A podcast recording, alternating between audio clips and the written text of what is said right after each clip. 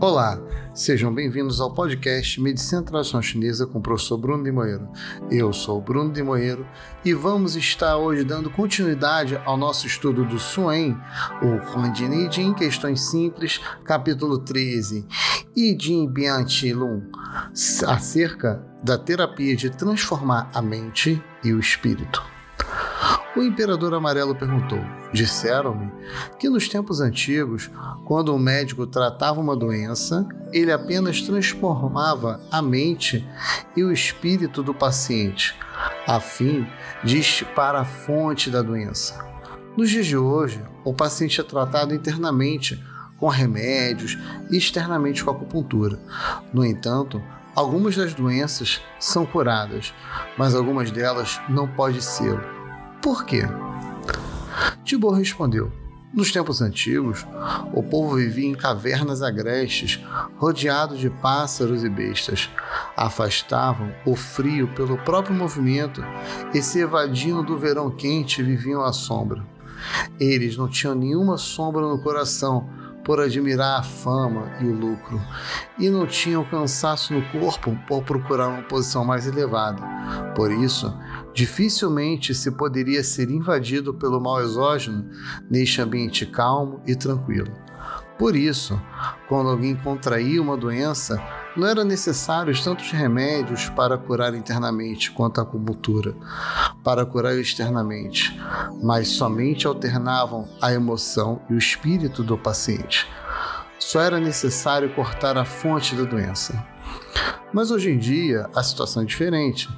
As pessoas tanto são perturbadas pela ansiedade interna do coração, como feridas pelas dificuldades externas do corpo, juntamente com o descuido do paciente, violentando as regras da sequência do clima das quatro estações, e a friagem e o calor da manhã e da noite.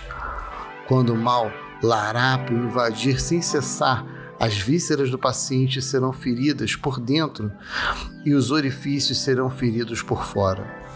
Se a doença contraída for leve, seguramente irá se transformar em uma doença séria. Se a doença for contraída séria, o paciente com certeza morrerá. Por isso, hoje em dia, a doença não pode ser curada somente cortando-se a fonte da mesma. Lembrando, gente, que das 21 formas de adoecer, segundo a medicina tradicional chinesa, sete são por fatores emocionais. Então, as emoções são consideradas ou é, a etiologia da doença, ou então o facilitador de etiologias externas ou de outras fontes.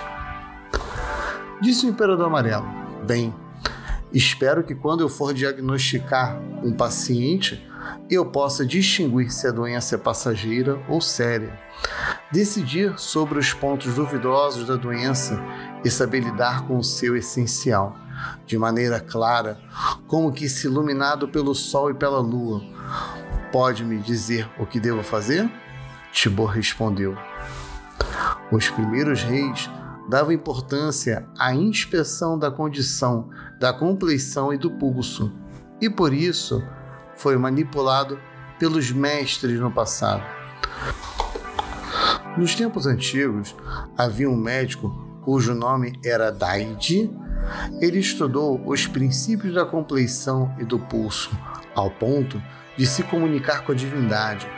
Ele podia aliá-los aos cinco elementos: metal, madeira, água, fogo e terra, as quatro estações, ao yin e ao yang, aos ventos perversos de todas as direções e as três dimensões, não se separando do princípio de norma regular da compleição e do pulso.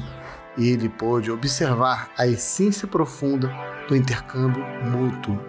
Por isso, é importante que se observe a compleição e as condições do pulso para saber o essencial sobre a doença.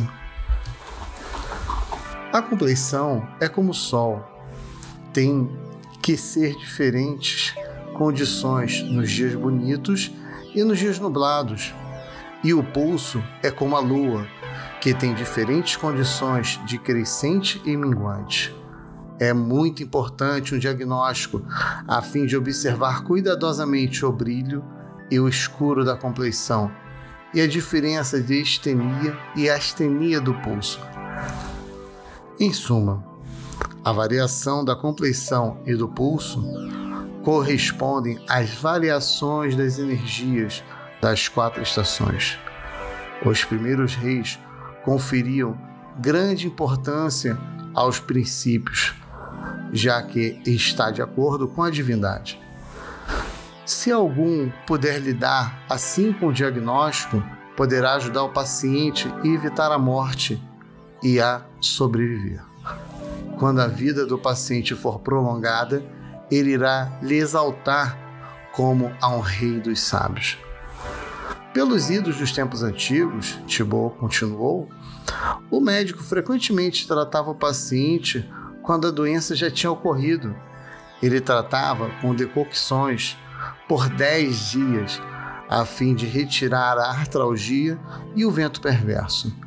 Se o paciente não se curava em 10 dias, aplicava-lhe a ervanária.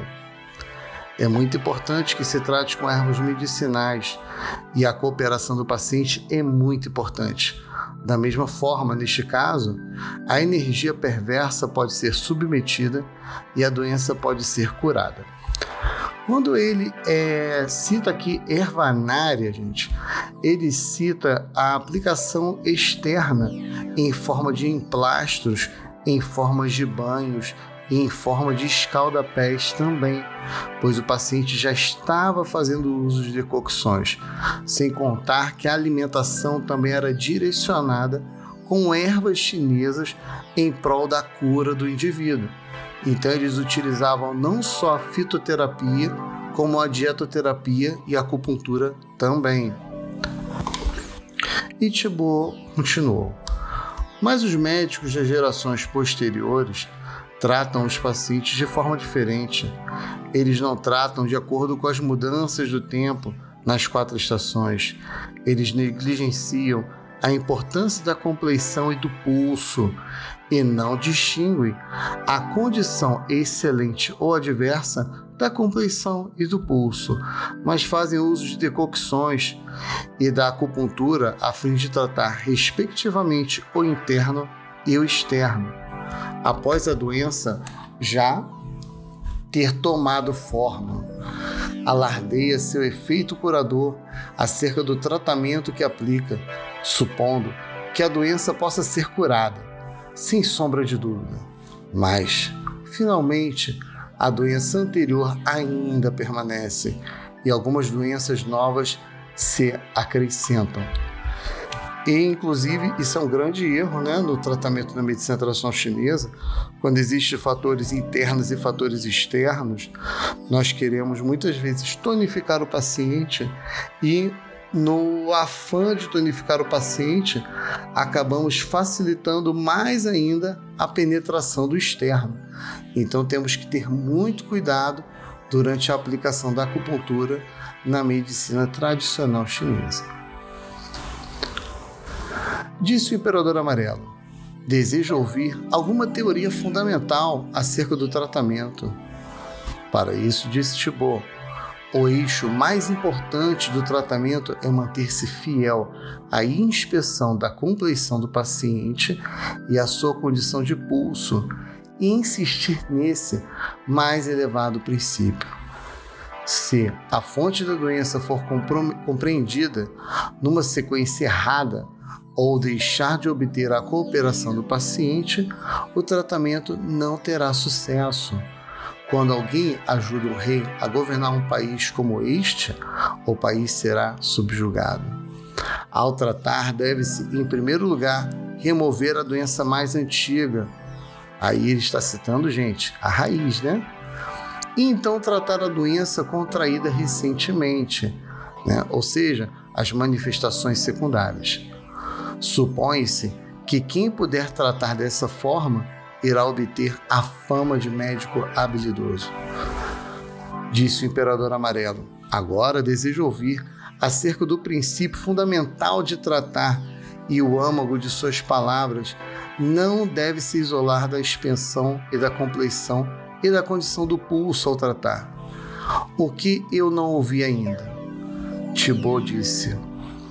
Há ainda outro eixo importante, perguntou o imperador, curioso, né? O que é? Disse Tibô. É o diagnóstico através das perguntas. E o imperador amarelo perguntou: Como fazê-lo? Tibô disse: O paciente deve ser deixado sozinho na sala, as janelas e portas devem estar fechadas para eliminar toda dúvida dele e inquiri-lo confidentemente e em cerca de detalhes da sua condição da doença.